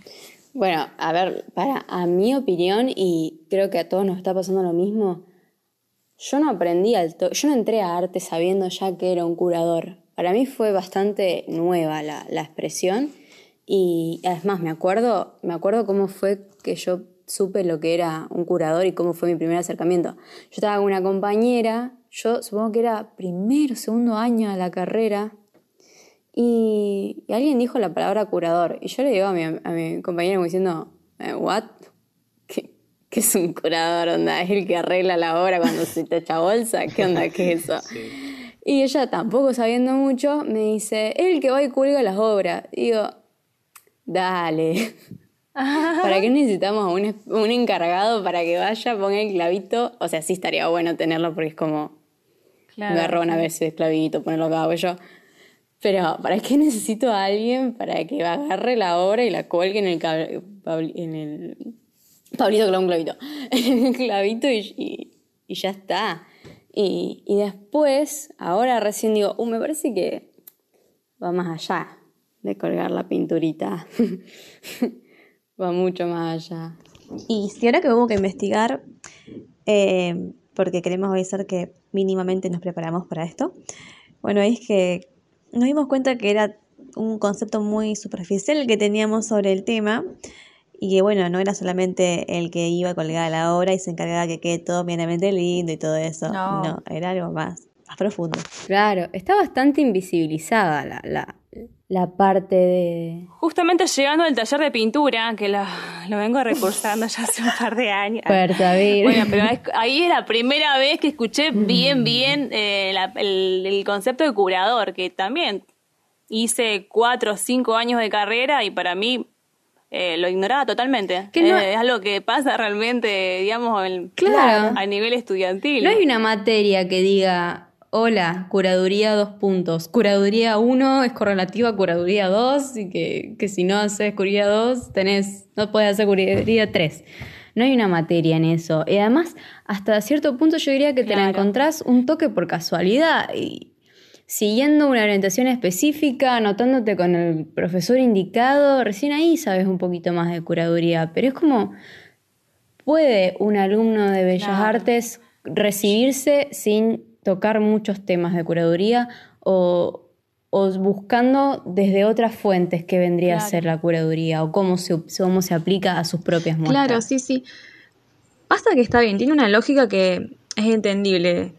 Curaduría aparece cuando vayas, tenés un determinado recorrido ya por la carrera, tenés ya aprendidos eh, ciertos saberes, entonces como listo, llega el momento de uno ya realizarse, eh, ya estás, salir a hacer tus propias muestras, exposiciones, ya desde un plano más de artista, consagrado, no. Y la cuestión es que, bueno, ya aparece, porque es necesario Claro. para ese momento la curaduría, pero ¡zas! es como muy de golpe, entonces como que uno queda así como, ¿qué es esto? Eri, vos hace, vos cómo fue tu, tu, tu acercamiento a la curaduría? ¿Ya sabías lo que era? Yo no tuve acercamiento a la curaduría. Corta. Chicos, yo no sé de qué estamos hablando hoy. Sí, hoy estoy, hoy estoy en modo callada, así que no sé si van a escuchar hablar mucho, estoy inhibida. Esto de estar lejos de, de los No, chicos como que me está costando un poco. De estar así hablando a distancia. Es Sí. raro. Perdón que corte el tema. Eh, no, yo yo realmente también, como decían ustedes, yo lo escuché muy por encima la palabra curaduría en la facultad. Antes, obviamente, ni sabía que existía. Y, y la verdad que. eh, nada, he participado en muestras, pero son muestras que no, no han sido así como. A ver cómo, se, cómo les puedo decir. Eh, con un curador, digamos. Eh, tampoco yo nunca hice una muestra propia. Siempre, bueno, participé en- como invitada en otras muestras, así que bueno. Nada, esa es mi experiencia, es cortita, no, no hay Claro. mucha. No, no tengo mucha experiencia. Es como que inconscientemente nosotros, inconscientemente nosotros teníamos eh, incorporado a cada uno un curador improvisado en, en todo caso. Porque era como, bueno, acá tengo mis obras, ¿cuáles voy a exponer? Eh, ¿Cuál es el tema? Eh, ¿Dónde las voy a poner? Pero todo es bastante improvisado, porque un curador tiene una formación y Claro, tiene es una, que en un realidad es justamente pensar en eso, cómo funciona la obra en el espacio y si el espacio beneficia a esa obra. Sí. Si la, eh, si la pintura va a funcionar igual, en el mismo modo, a ver, que esté en una pared junto con otra pintura o, a ver, surge ahí un diálogo entre ellos dos o capaz rinde mejor en que la pintura, no sé, puede ser que ni siquiera esté colgada en la pared, puede que necesite otro tipo de soporte. Esa es cuestión de pensar eh, ya también incluyendo el espacio. No necesariamente tiene que ser en un salón qué tipo de luz, qué es lo que va a jugar a favor de las obras. Claro, ah, yo me acuerdo. Por eso surge también el estudio de perdón. las obras, para ver qué, qué hilo de conexión hay. Además, tenés que pensar que la- las obras no solamente van a ser pinturas, sino también eh, pueden ser otro tipo de. Puede ser dibujos o pueden ser hasta performance. eh, claro, instalaciones. Tenés que ver cómo encontrar una Claro. armonía entre todo eso. Buscar una temática. Como decía Angie, eh, es verdad eso, porque donde vos pongas tu obra va a cambiar todo. Puede tanto llenarla de vida y qué grande que es esta obra y aguante la obra de Pepito, o qué es esta acá, o, o pasarla de. O sea, pasarla por encima, o sea, la puede arruinar como la puede levantar. Yo me acuerdo que en dibujo 3, en el coloquio, nos habían dejado hacerlo de a dos al trabajo. Entonces, con una amiga habíamos hecho eh, dos dibujos encalados de dos chicas, como estando de perfil, como apoyándose, escuchando en una puerta. Algo así era. No sé, es muy difícil. Después vamos a ver si, si conseguimos foto, la ponemos en el Instagram. Pero era como, ¿viste cuando vos estás apoyado escuchando a través de una puerta? Nosotros no estaba, no estaba dibujada la, la puerta, era como que en, la, en el borde de la hoja eh, se ponía la, la- la chica dibujada como, como escuchando lo que esté afuera de esa hoja. Y eran dos iguales. Y entonces nosotros no- ni la pensábamos, como, que, no sé por qué nos, nos fla- flasheamos en, esa pose, nos gustaba, qué sé yo, nos parecía como red de telenovela. Y llegó el día del coloquio, fuimos con, nuestra- con nuestras obras y vimos que había, las pegamos en un, en un pizarrón, porque para los que no saben, nuestra facu no está muy preparada como para poner nuestras obras cuando son los coloquios. Es como que la pone donde la encontrás. Juntado silla, la pegáis, no hay mucho lugar para la curaduría ahí. Claro, la, la pared menos hecha bolsa, ese es el, lo- lo- la creme de la creme para exponer ahí. Eh, El gran, el que llega primero. en Sí, sí, tenés que llegar una hora antes para agarrar un, un pizarrón, ¿viste? Entonces lo habíamos pegado ahí O escultura, encontrar. Sí. El, el enchinchado en la pared. y apurarte. Claro, no hay mucho, no hay mucho. O ir y, y revocar la pared un ratito antes de exponer si tenés muchas Llevar ganas y una, sos como medio llevar una sábana limpia. Claro. O, o bajar a pintura a buscar un atril también. Bien, pare, déjeme terminar. Lle- Llevar una silla. Fuimos, lo pegamos y, y al lado había un poste. Y era como, che, ¿y si ponemos una a cada lado del poste como que se están tratando de escuchar entre, entre el poste? Y fue como que, ah, ya fue, dale, ya estamos en coloquio, estamos entregadísimas, es el día en que nomás nos entregamos, vamos a ponerlo. Lo pusimos y no saben el cambio que hizo. Era como que las dos interactuaban con, el, con la arquitectura del lugar y entre ellas y quedó genial. Y las dos, entre nosotras dos nos mirábamos como, la verdad que somos regrosas, che. No puedo, creer que, no puedo creer que se nos ocurrió esto. Y cuando llegó el profe a corregirnos fue como, ¿ustedes ya habían pensado esto? Porque quedó re bien. Y yo re cara dura como, sí, ya lo habíamos pensado, lo teníamos replaneado, profe. Ay, tenés, sí, sí. Sí, sí, profe, definitivamente. Estudiamos el lugar. Ay, sí, qué lindo, qué lindo cuando te salen esas improvisaciones que vos decís. Caro. Ay, quedó. Igual, claro. Igual no sé si tan, tan del azar, porque hubo una elección ahí, ¿o no? Es que sí, fue algo del azar también, tipo en el momento. Es algo intuitivo, si se quiere también. No es tan azaroso. Sí, dentro de todo sí, es bastante intuitivo, pero también hay que tener en cuenta de que si nosotros no encontrábamos el lugarcito al lado del poste, si, si lo estaba usando alguien más, no. Iba, iba a quedar pesta- pegado ahí en el pizarrón, nada que ver, iba a ser como u- un, un trabajo más para entregar. Eh, Claro, lo esencial era eh, poder conectar el espacio con la obra o con el trabajo que ven hecho. Es que, y bueno, yo, no, yo pienso, nosotros lo hicimos por intuición. Imagínate a alguien que estudió. Él va y directamente sabe lo que tiene que hacer y no tiene que andar eh, eh, improvisando. te mejora la obra un montón, porque además el, el curador tiene que hablar con el artista, conocerlo para poder sacarle el jugo máximo a la, Claro. a la muestra. Claro, aparte de que ¿No? casi como una consulta. Pero qué garrón que esté tan invisibilizado. Claro, a ver, ahora yo tiro el ejemplo de que, bueno, tenías esa muestra y habían dos obras. Imagínate si al lado había una pintura de, no sé, cualquier otro tema. ¿Quedaría bien esa pintura al lado de eso? O sea, ¿juega ese tema todo junto? ¿Hay relación? Claro.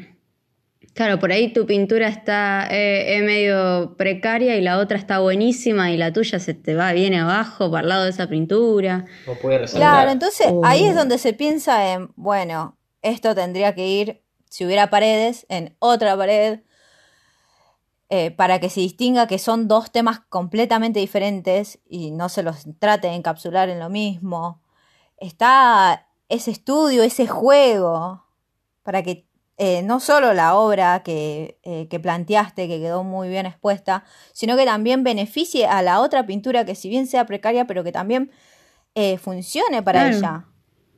Claro, y hay gente que se, que, se, que se dedica profesionalmente a esto. Es más, acá tengo algunas acciones como para que ustedes tengan en claro qué hace el curador.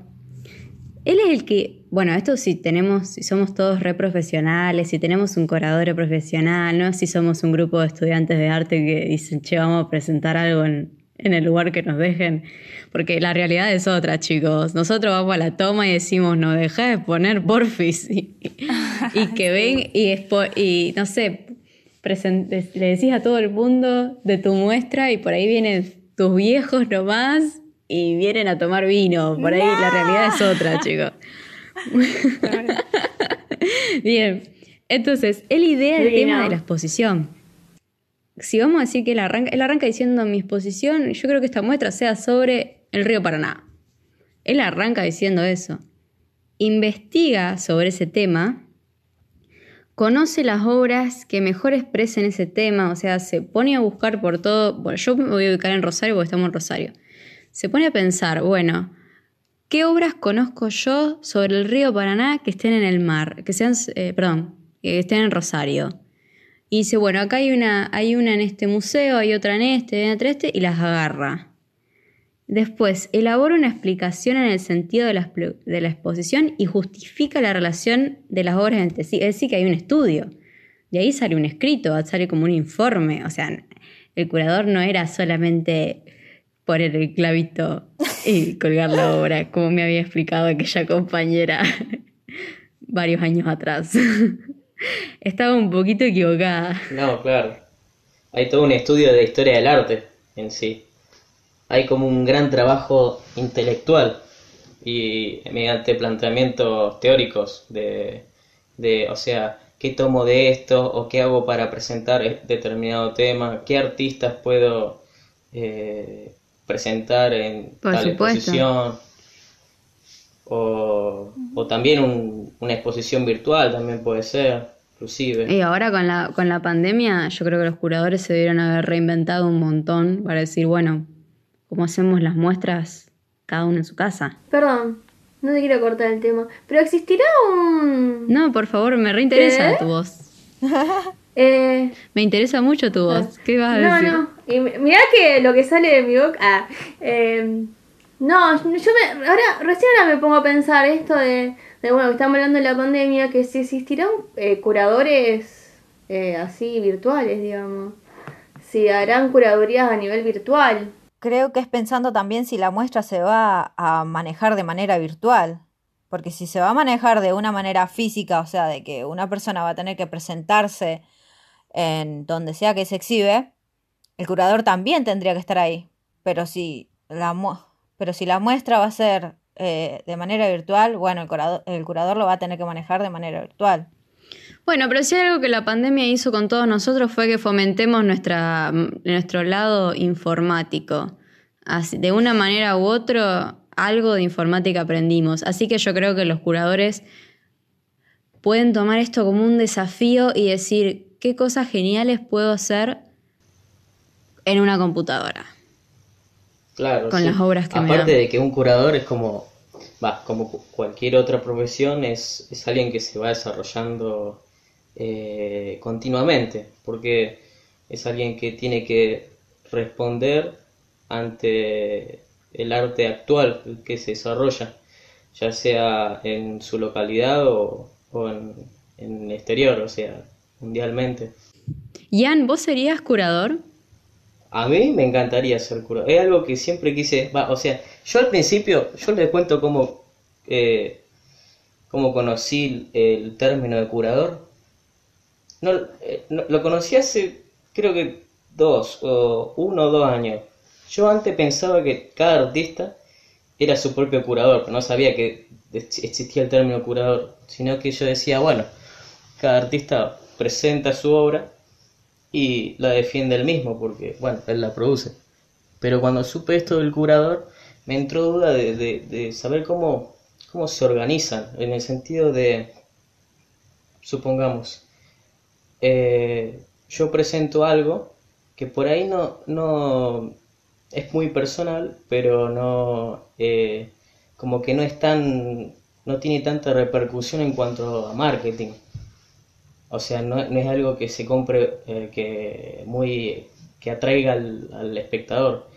Entonces yo dije, bueno, entonces en, en ese momento quizá el curador te da una solución, una vuelta de tuerca a tu obra y le da como otra significación Claro, además, o trata de ayudarte para poder hacerla más eh, eh, además vistosa te voy a, te voy a meter un desafío. ¿Qué pasa si vos sos el artista, tenés tus obras y estás muerto? Oh, te llena de plata, ahí sí te llena de plata. Te No. morí, no sé. Moriste, moriste. Tus obras están ahí y moriste. Y hay que hacer una, una, una muestra. ¿Qué hace? ¿Qué hace? Bueno, nada vas a hacer porque estás muerto. Pero ¿qué pasa? Necesitas a alguien que agarre esas obras y que las vuelva a mostrar. Sí. Puedo dar un ejemplo. Por ejemplo, Ese día que me morí, un ejemplo muy conocido, ¿no? El caso de Vincent Van Gogh.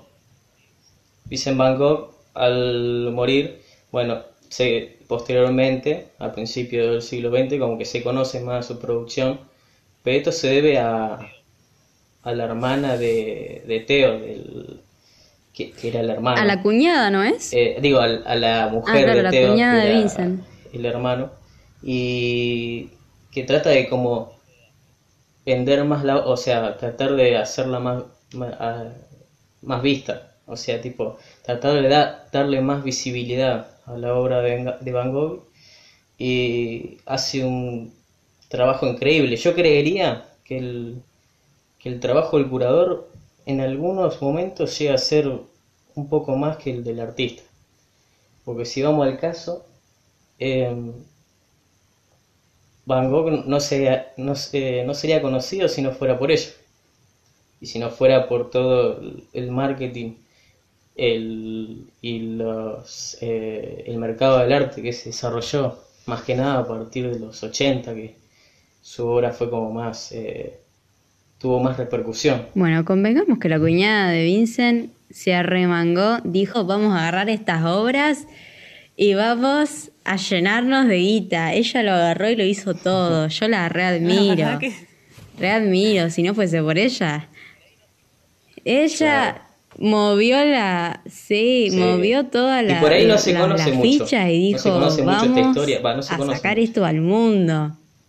La, la, la amo. Después vamos a buscar su nombre. pe- Disculpen los pocos los pocos nombres que tengo en la cabeza. Sí. Bien, termino de, de- de explicar qué hace, igual que da poquito.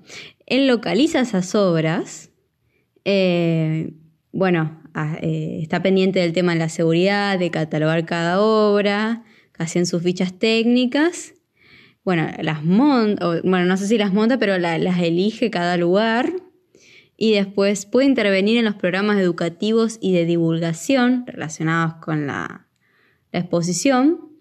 Y también algunos curadores se encargan de buscar dinero para que se lleve a cabo de la exposición. Es decir, que el curador hace un montón.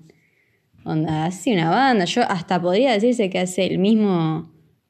Es medio polémico lo que puedo llegar a decir, pero el mismo nivel de esfuerzo que el artista. Listo, lo tiro. Lo tiro, lo dejo y vengan a mí. Puede ser en algunos casos.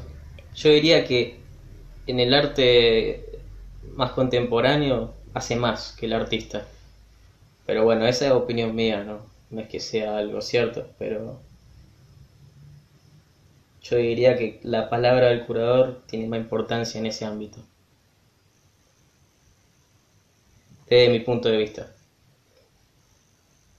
Es por eso que hay, hay que admirar mucho la labor del curador y cómo se desarrolla en el, en el mundo, en el campo artístico, principalmente de, de mediados de la década del 20 a la actualidad, que, como que se tuvo más relevancia, aunque siempre está primero el nombre del artista. Qué bueno que, que nombrás la, la historia, porque ahora vamos a pasar a un nuevo segmento que se llama A ver qué pintó antes, de la mano de nuestras amigas Virginia y Erika.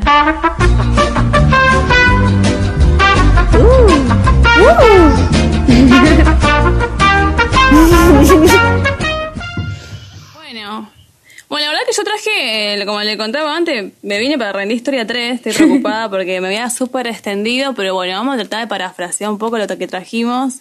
Acá con mi compañera a distancia, Erika Clet. ¿Me escuchas? ¿Estás presente? Presente, estoy presente. En silencio, pero presente. Muy bien, muy bien. A ver, ¿cómo empezamos a darle un poquito más de forma a, esto que es la curaduría, la figura del curador? Que digamos que no es a lo que irrumpe de repente. Podríamos decir que tenemos algunos datos eh, con Harald Siemann, un suizo que es... Ay, ese, Dice- ese alemán. Sí, el alemán, que estamos practicando la Virginia, pronunciación. decime que estás disponible. Decime que estás disponible dictando clases de No, en realidad es suizo. Bueno, pero hablan alemán en Suiza. Hablan alemán, italiano y francés y no sé qué otros idiomas me puedo Claro. llegar a estar comiendo. Bueno, uno de sus primeros indicios del muchacho este fue tomado como una, una, una ruptura. Eh, porque digamos que venían la- las exposiciones, que ahí lo voy a contar un poquito brevemente, pero las exposiciones venían, se proyectaban, digamos, cronológicamente. Se, tarea de, del- de por entonces, quienes estaban encargados de, la, de exponer de las instituciones, tomaban obras que consideraban que eran baluartes, que podían ser consideradas como piezas de artes, y las exponían, pero de, una de un modo más cronológico. Lo que hace, y por eso eh, lo tomamos como alguien importante, una figura importante que hace una ruptura, porque él presentó obras, pero rompió con esto y lo presentó a través de una tesis, digamos, a través de un discurso, primera vez. Eh, que él hace Primera esto. vez que se hacía eso. Por lo menos así figura, así figura en la historia, sí señor. Es lo que se data. Así nos dice cuenta, Wikipedia. Así es lo que dice. No, lo, Wikipedia nos está dice, diciendo. yo, que yo es tengo así. anotado que él inventó este oficio. Por lo que tengo acá anotado. Ahí está. Uno afirma- de los precursores de la Lo afirmamos. entonces. Bueno, Claro. Precursores, sí.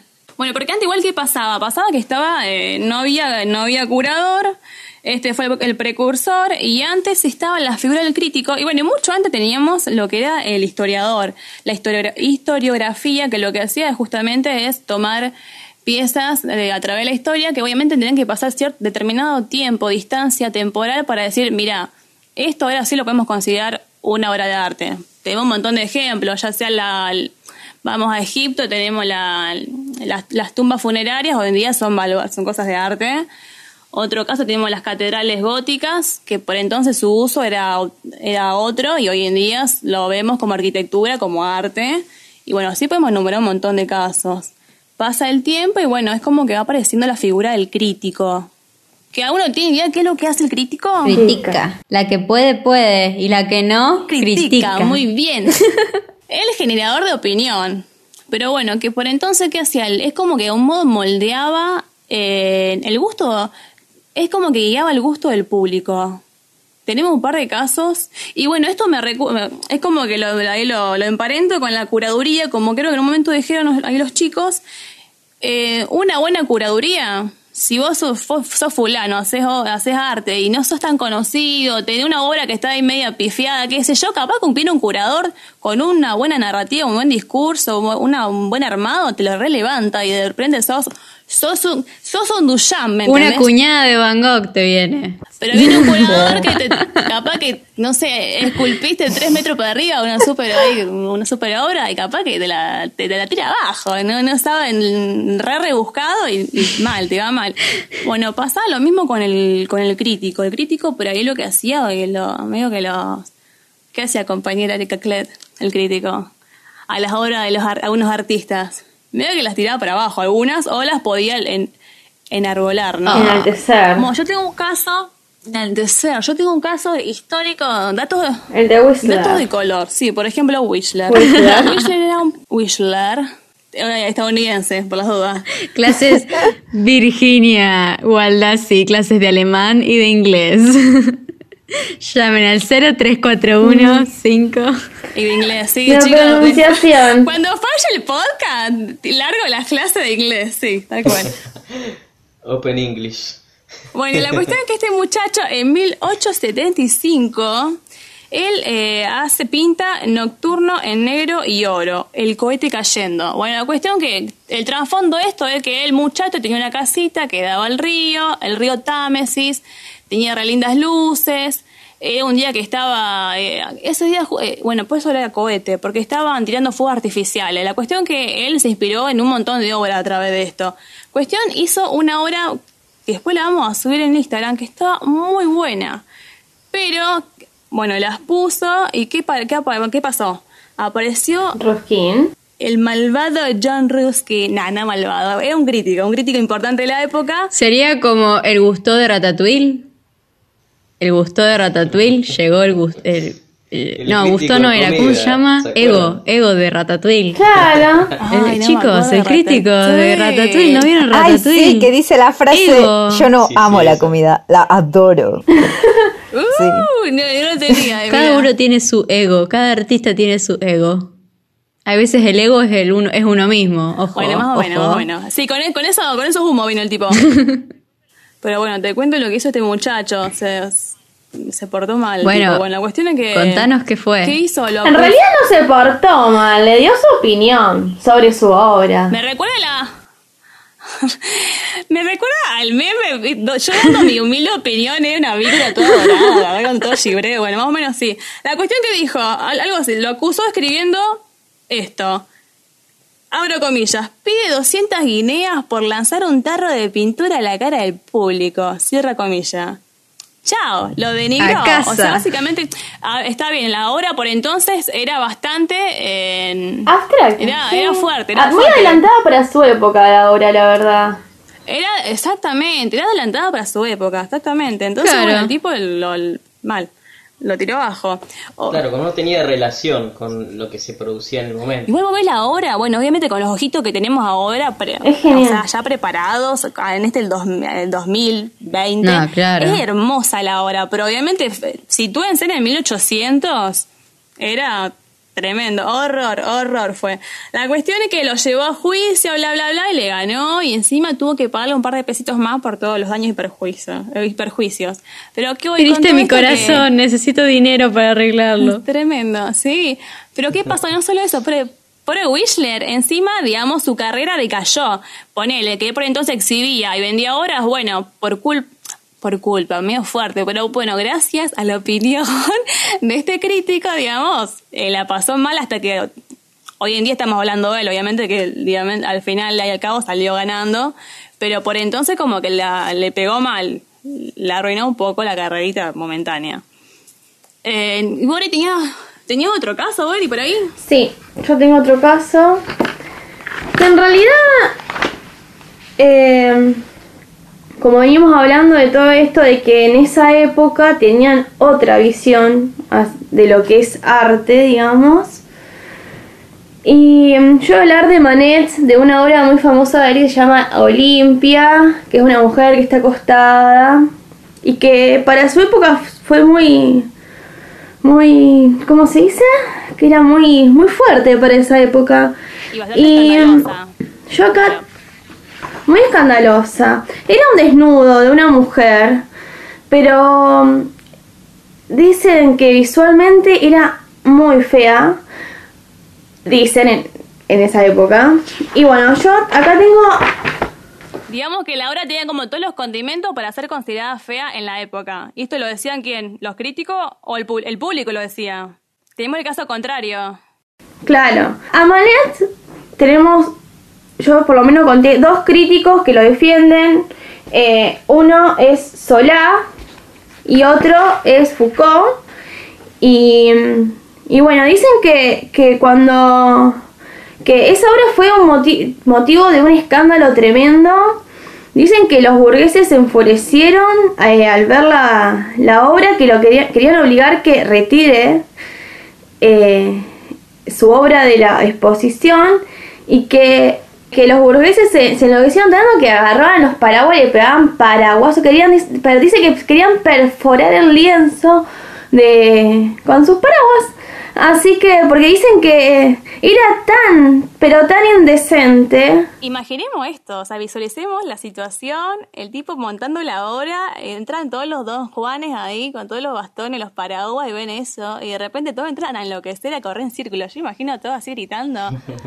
Es que también tengamos en cuenta que esa obra era una prostituta la que estaba ahí. Era la, la, la, la, la mo- no es que le estoy diciendo prostituta la, que, a la chica que estaba ahí, pero la, la, modelo no era una persona conocida, era literalmente una prostituta. Él Claro. fue al burdel y le pidió ella que posara. Y en ese momento no. A ver, eso era, era básicamente porno, pon- colgar una, una obra así de una chica, encima prostituta, eh, que de seguro ellos todos la conocían. Eh, por eso eh, estaban tan enojados que, que diciendo, me está, estoy viniendo al salón más refinado de los salones y me mostrás una prostituta encima desnuda al- y al lado mío está mi señora. Sí, no, no, Entonces, tremendo. eh, bueno, de las pala- palabras mismas de Foucault, dis- decía, dice, es una estética insoportable. Esos colores planos, aplicados de manera informe. Esta pintura enorme al estilo japonés. También era insoportable la fealdad de una de esta mujer, pues es fea y está hecha para ser fea. Mirad la crítica de, de este de este crítico. Chicos, ustedes ven la obra y es re linda. Es re linda ella, para mí es re Sí, linda. es bellísima la obra, Ajá. es muy bella. La vara re alta la tenían en esa época, altísima tenían Es la vara. que para mí decían que era fea por, por ser la representación de una prostituta. También cabe recalcar que en los salones eh, iban la- las familias, o sea, era un ambiente donde ese tipo de, esa perspectiva de la ciudad parisina no, no estaba presente. Porque lo que, lo que Manet busca como representar un poco también es eh, aquello que no, que no se muestra, aquello lo- la, la prostituta, la negra, o sea, eh, Claro. Es como lo repudiable. La gente que trabaja eh, como sirviente. Entonces, yo claro. como algo, me- Y la vida cotidiana también. algo, algo medio hipócrita en cuanto a la gente de la época queriendo destruir esa obra que mostraba claramente la realidad de que pasaba en los burdeles. Llega un momento en que la crítica ya eh, cae en crisis eh, por el hecho de que cada vez tenía menos espacio, menos, menos espacio para explayarse, para, digamos, para obrar. Pasa que también, eh, perdón, hubo un, el concepto del arte cambió. Sí, sí, fue exactamente, fue cambiando, fue, fue transformándose con el tiempo y es como que cada vez pierde men- eh, más lugar. Por ejemplo, los periódicos, los diarios ya cada vez dejaban de cederle más espacios. Este, es más, era subsumida a una mirada general de la cultura. Eh, Era este, entendida también como un espectáculo mediático, desaparecen las revistas especializadas más activas y no nacen nuevas iniciativas que centran sus objetivos en informar. En síntesis, vienen de rape y, y necesita, digamos, eh, reinventarse la crítica. Es así como entra a encontrar nuevos caminos en donde meterse y es como llega a, a encasillarse, digamos, a ser mediador entre el artista, ya estamos hablando siglo XX, ¿no? Llegando al siglo XX, ser mediador entre el artista, digamos, y el público antes lo que hacía verbalmente en una exposición, eh, digamos que daba su opinión, ahora lo hace, digamos, desarrolla tesis, argumenta, le da sentido a las exposiciones, además que es quien ahora hace asesoría de las instituciones. Se transformó, digamos, no es que se no Es como que fue, se, transformó, digamos, para seguir existiendo, porque él tenía que seguir emitiendo su juicio de valor, pero ya no lo podía hacer verbalmente, tenía que hacerlo de, otro- de otra forma, ¿no? Así que, bueno, por ejemplo, tenemos el caso de que nos preguntamos qué es una exposición, y decimos que una exposición, en palabras de Enric Franch, por ejemplo, una exposición es un artefacto creado para mostrar algo, ¿no? Giovanni Ansenci, Ansenci, otro diseñador y académico, dice que la exposición como una prótesis que hace ver y que nos hace ver cosas que sin ella escaparían a nuestra mirada. O sea, qué importante. Por un lado tenemos que, digamos, el curador trabaja en la exposición. Digamos, y lo que hace hoy en día es, digamos, hacernos ver algo que de otra forma no lograríamos ver. ¿Sí? Eso más o menos como fue mutando a llegar a, digamos, ser el curador de hoy en día. Claro, apareció el curador y, y desplazó la figura del crítico prácticamente. Cabe recalcar también que eh, la, la- la figura del curador, más que nada, aparece en, en a- casi, casi a mediados del- de la década, o de, casi a mediados del siglo XX, o sea, empieza a aparecer a, medida que se realizan las grandes exposiciones en Estados Unidos donde anteriormente los artistas en Francia, eh, el, el que administraba todo lo, lo que sería la exposición, o el que sería y el que tomaría la- el lugar del curador sería habría sido el, el director del museo. Posteriormente, al haber más obras y al ser eh, más eh, y al haber más artistas, eh, como que se deriva y empiezan a haber equipos de curaduría que, trabajaban en cuanto a la presentación de las obras. Esto lo vemos principalmente en, en, los grandes museos, de, en los museos emergentes de, eh, del periodo de, entreguerras, de que era el, el MO, como el MoMA, donde empezaba a aparecer más la figura de curadores, los cuales trataban de dar un discurso a la producción artística que se presentaba en Estados Unidos. Y con esto cerramos y vamos a la próxima sección que se llama Hablemos con gente que sabe, de la mano de Ángela Castro. Bueno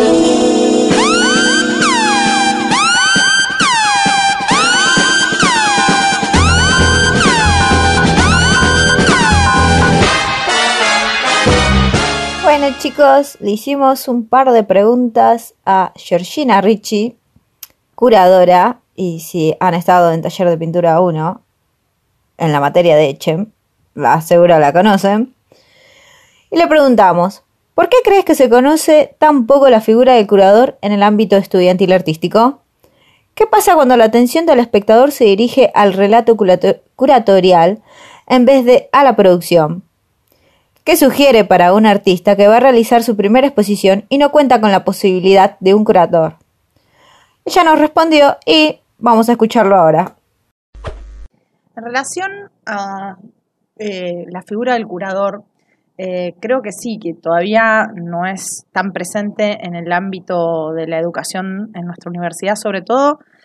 Y eso se debe a que el plan de estudio de la facultad eh, fue diseñado básicamente, aunque hubo cambios en la década del 80, cuando el rol del curador no era tan importante, y por tanto la currícula no contempla eh, a esa figura dentro de la formación, lo cual realmente es una pena porque se pierde toda una dimensión eh, del campo artístico que hoy es imprescindible. En relación a la atención del relato curatorial sobre la producción, me parece que las mejores curadurías son aquellas que son las más invisibles y donde se vuelven visibles las obras. Yo las mejores curadurías que vi en mi vida, y podría nombrar de Didi Uberman, de Ticio Escobar, son aquellas que aportan una nueva luz a la producción. O sea, esos relatos curatoriales justamente lo que hacen es subrayar el valor o destacar eh, facetas distintas de obras que a lo mejor hasta uno ya conocía. O sea que en general los mejores relatos curatoriales son aquellos en donde se exponen de relieve a las obras. Los otros me parecen menos interesantes y me parece que se basan en cierta idea de eh, la obra como ilustración de una idea y me parece que son las peores curadurías. Y en relación a eh, un artista y su primera exposición y no tener un curador, ahí yo sugiero pensar a la curaduría no como una persona, sino como un rol y perfectamente uno puede llevar adelante una exposición sin tener un curador, pero sí asumiendo el rol del curador. Y probablemente lo que, le, le- lo que necesite en ese momento el artista es ponerse en el rol de curador, hacer de artista y de curador y es un muy buen ejercicio y en realidad en toda curaduría, eh, por más de que haya un curador contratado o asignado, el artista tiene que entender eh, la disciplina curatorial para poder conversar, dialogar y generar la mejor exposición posible. Buenísimo, qué bueno tener eh, la palabra de, de alguien que sabe, por eso hablemos con gente que sabe, ¿no? Así que les agradezco, les agradecemos mucho.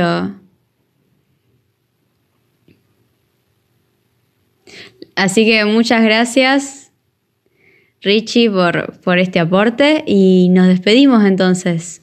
Damos como concluido. Muchas gracias. No se olviden de seguirnos a nuestras redes. Tenemos un Instagram que se llama A ver qué pinta. Eh, Vir, ¿vos te acordás bien cómo era la- para escribirlo para que nos encuentren mejor?